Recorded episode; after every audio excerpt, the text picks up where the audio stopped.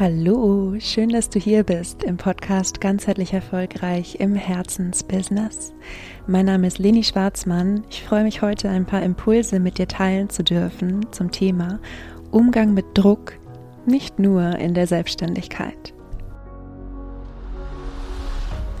In meiner Arbeit habe ich immer wieder mit Menschen zu tun, die sich eigentlich gerne selbstständig machen würden, es dann aber aus Angst vor diesem Druck nicht tun aber auch bereits Selbstständige, die ja einfach eine gewisse Form von Druck spüren und sich ihre Selbstständigkeit viel leichter oder viel erfüllender vorgestellt haben. Und oft auch Sätze sagen wie, es wäre so schön, wenn dieser Druck nicht wäre. Und deshalb spreche ich heute mit dir über die Arten von Druck und wie du mit ihnen umgehen kannst. Lass uns loslegen.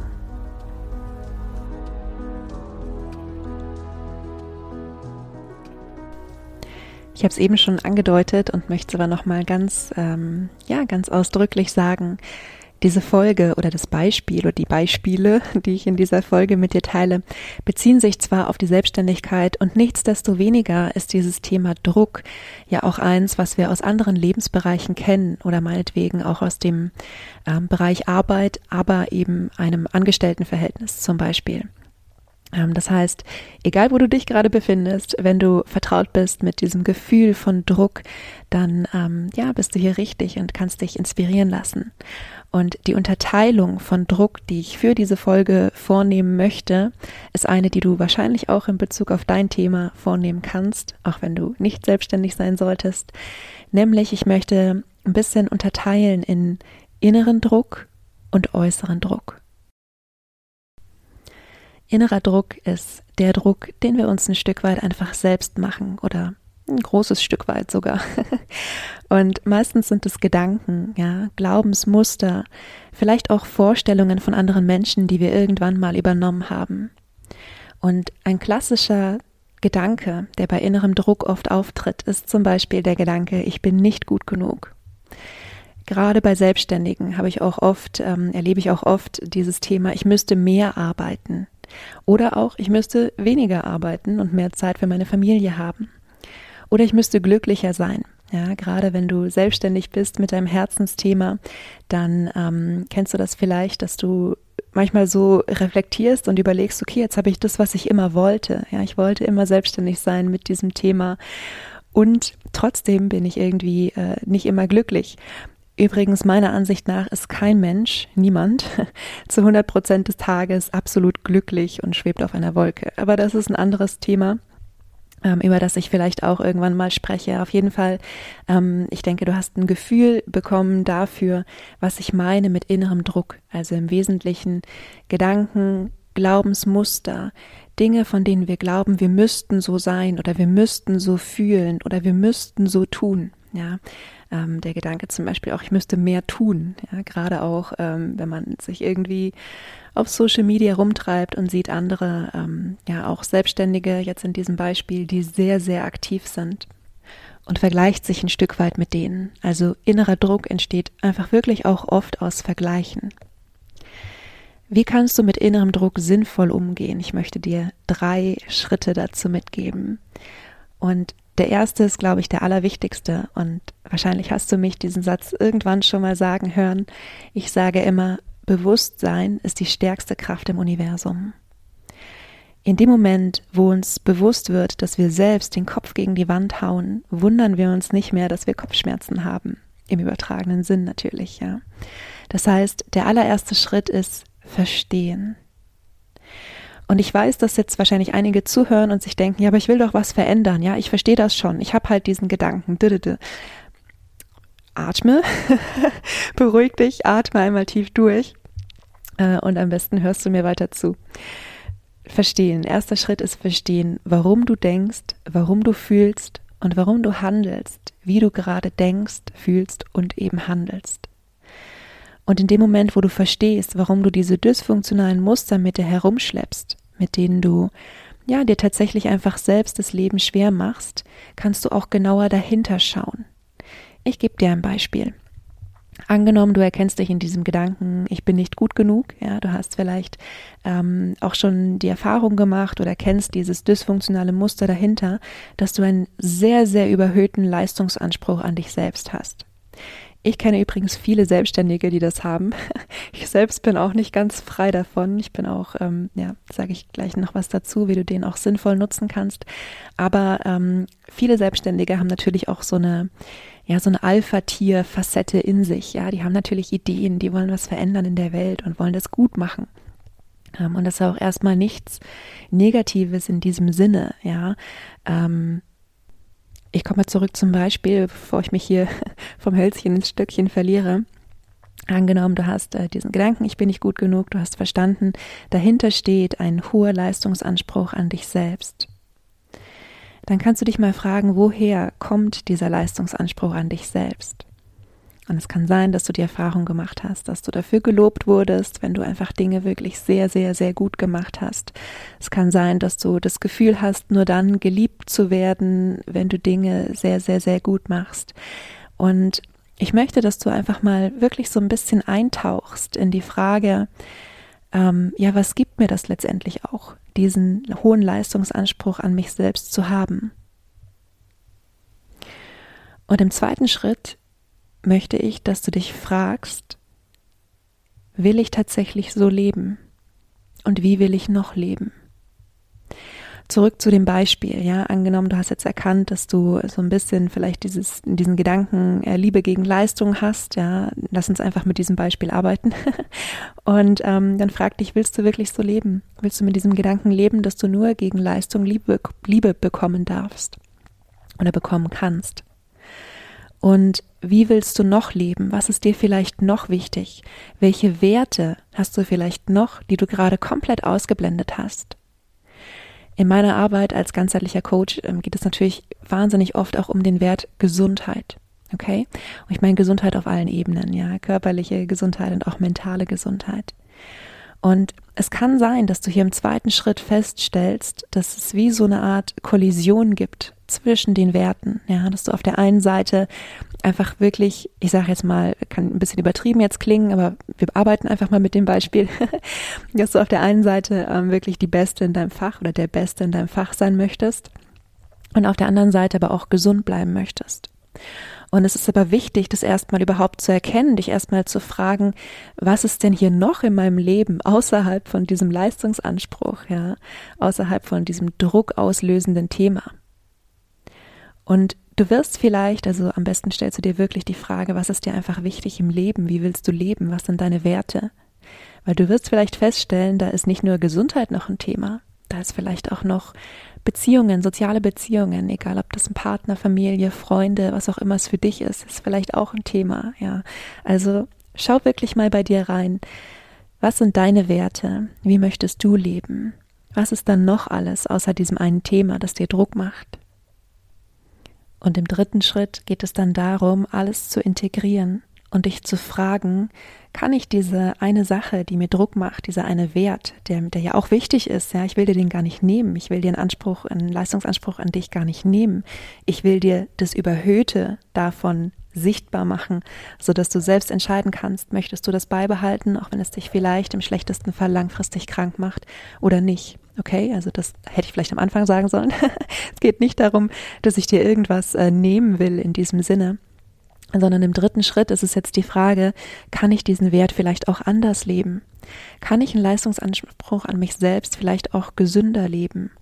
Auf eine Art und Weise, dass er mir nicht irgendwie jeden Tag diesen Gedanken einpflanzt, ich bin nicht gut genug, ich muss mehr machen, ich muss, äh, was weiß ich was, präsenter sein oder wie auch immer, sondern auf eine Art und Weise, dass du, ja, den Blick darauf, als Mensch gut zu sein, veränderst und dir bewusst machst, du bist in jedem Zeitpunkt gut gewesen. Du bist als vollkommener Mensch auf diese Welt gekommen. Das ist zumindest mein, ähm, mein Weltbild. Und dieser Leistungsanspruch an dich selbst, der ist zum Beispiel eine wunderbare Sache als so eine Art, ja, Gewissenhaftigkeit, dass du Dinge gewissenhaft machst und gleichzeitig aber nicht deinen Wert daran knüpfst. Dass du, dass das, was du machst, Hand und Fuß hat, dich aber nicht krank macht. Ja, es geht also sozusagen darum zu schauen, wie kannst du das integrieren? Wo hast du vielleicht diesem Teil von dir einfach ein bisschen sehr viel Raum gegeben? Beziehungsweise wo hast du den anderen Werten, die du ja auch hast, bleiben wir einfach beim Beispiel Gesundheit, äh, wo hast du dem vielleicht ein bisschen wenig Raum gegeben? Und meiner Ansicht nach ist es normal, dass nicht jeder Wert gleich viel Raum hat. Das ist uns auch nicht jeder Wert gleich wichtig übrigens. Ähm, ich könnte über das Thema Werte, könnte ich auch wochenlang sprechen. Ähm, deshalb äh, kürze ich es hier an, an dieser Stelle ab. Ja. Ähm, du weißt ja, wo du mich findest, wenn du da nochmal tiefer eintauchen möchtest. Aber im dritten Schritt eben tatsächlich dich zu fragen, wie viel Raum möchtest du den einzelnen Werten geben? Und wo hast du es vielleicht mit einem Wert in Anführungszeichen ein bisschen übertrieben? Also nochmal die drei Schritte für inneren Druck. Als erstes verstehen, warum du dir diesen Druck machst. Als zweites dich fragen, wie willst du leben? Welche Werte sind hier noch wichtig? Und als drittes, wie kannst du alle Werte integrieren? Im zweiten Teil dieser Folge möchte ich über das Thema Druck im Außen sprechen. Und hier möchte ich mit dem Beispiel Geld arbeiten, denn bei den meisten Selbstständigen ist es tatsächlich ein finanzieller Druck, ähm, den sie ja irgendwo im Außen wahrnehmen. Gleichzeitig ist es allerdings so, dass dieser Druck oft gar nicht so groß ist, wie sie ihn in ihrem Kopf machen. Ja, also hier sind wir so ein bisschen oft, äh, manchmal ist es tatsächlich Druck im Außen und manchmal ist es auch ein bisschen beides. Ja, deshalb ist die erste Frage, wenn du zum Beispiel jetzt in dieser Situation bist, Entschuldigung, wenn du zum Beispiel in dieser Situation bist, dass du dir mehr Geld, mehr Umsatz wünschst ähm, oder wirklich das Gefühl hast, es jetzt zu brauchen, jetzt sofort, ja, frag dich, ist das wirklich wahr? Und es wird Menschen geben, die sagen, ja, mein Konto ist bei minus, was weiß ich, wie viel Euro. Ähm, ich habe keine Ahnung, wie ich im nächsten Monat die Miete zahlen soll. Ja, es kann sein, dass du zu den Menschen gehörst, bei denen hier ein Jahr ist. Und es wird auch Menschen geben, bei denen ist es so ein, hm, ja, nicht so richtig. Es ist nicht so richtig wahr. Die würden sich wünschen, sie hätten gerade mehr Geld auf dem Konto oder mehr ähm, Sicherheiten auf irgendeine Art und Weise im Außen. Geld repräsentiert auch oft einfach sonstige Sicherheiten. Aber auch das ist ein weites Thema ähm, und ich hole mich zurück zum Kern dieser Folge. Frag dich, gibt es irgendwo eine Möglichkeit, einen Engpass zu überbrücken, die du vielleicht noch nicht gesehen hast. Wenn wir über das Thema Geld sprechen, sprechen wir über ein Thema, was, ja, man kann sich Geld oft irgendwo leihen, man kann ähm, vielleicht auch einen Kredit in Anspruch nehmen, wenn das eine Möglichkeit ist für einen selbst, die man noch nicht ausgeschöpft hat. Ähm, man kann, Beispiel aus meiner Arbeit, viele Selbstständige überlegen, ähm, Engpässe, auch jetzt gerade während der Lockdown-Zeiten, wo es einfach für viele ein bisschen hakelig war, äh, mit einer Art Nebenjob erstmal zu überbrücken. Und das Spannende ist, dass in diesem Moment, wo ähm, ja dieser Nebenjobgedanke kommt, dann ganz oft sich der äußere Druck in einen inneren Druck umwandelt. Denn ein Nebenjob ist eine wunderbare Möglichkeit, diesen äußeren finanziellen Druck erstmal abzufedern. Aber was dann passiert, ist, dass in den Köpfen dieser Menschen sofort eine Art innerer Druck entsteht. Zum Beispiel mit dem Gedanken, wenn ich jetzt einen Nebenjob annehme, dann habe ich versagt in meinem Business. Deshalb ist das keine Option. Und dann ähm, haben wir wieder ein dysfunktionales Gedankenmuster identifiziert. Da sind wir wieder bei Punkt eins von Beginn dieser Folge, also Punkt eins verstehen. Ja. Was ist denn das, was hier hintersteht? Ist es ein Bedürfnis nach Autonomie? Ist es ein Bedürfnis nach Freiheit? Oder was auch immer ist das, was dir tatsächlich ähm, dieses Gefühl gibt von, jetzt einen Nebenjob anzunehmen, bedeutet versagt zu haben, ja, in diesem Beispiel. Also, ähm, Schritt Nummer eins, bei Druck im Außen, frag dich, ist das wirklich wahr? Und wie viel von diesem Gedanken, und wie gesagt, es wird Menschen geben, für die ist das wahr, und bei den, meiner Erfahrung nach, bei den allermeisten Menschen ist es so, dass es wie so eine Art Papiertiger ist, dass sie sich ein riesengroßes Horrorszenario im Kopf ausmalen, wo sie irgendwie schon auf der Straße sind oder unter der Brücke schlafen, was so schnell wahrscheinlich überhaupt nicht passieren wird, weil es noch Möglichkeiten gibt, die sie noch nicht ausgeschöpft haben. Also Schritt Nummer eins ist das wirklich wahr. Und Schritt Nummer zwei, welche Möglichkeiten gibt es, die du noch nicht in Betracht gezogen hast? Und ich lade dich hier wirklich von ganzem Herzen dazu ein, mal ganz frei zu denken, ohne diesen inneren Zensor im Kopf, der ja direkt irgendwie schon sagen wird, ja, aber das kannst du nicht machen aus dem Grund, das ist keine Option aus dem Grund. Ich weiß, dass der sich wahrscheinlich einschalten wird, denn wir haben ja vorhin auch über diesen inneren Druck gesprochen. Aber das Gute ist, wenn das so ist, also wenn du jetzt bei Schritt zwei von Druck im Außen bist und du fragst dich, welche Möglichkeiten gibt es noch und du nimmst direkt wahr, welche Gedanken dazu hochkommen, dann kannst du jetzt mit denen umgehen. Und zwar so, wie du es im ersten Teil dieser Folge gelernt hast. Ja, und vielleicht noch abschließend zu diesem Thema Druck. Meine Erfahrung ist tatsächlich, dass der allergrößte Druck, den wir uns machen, also der größte und auch der häufigste Druck im Innen ist.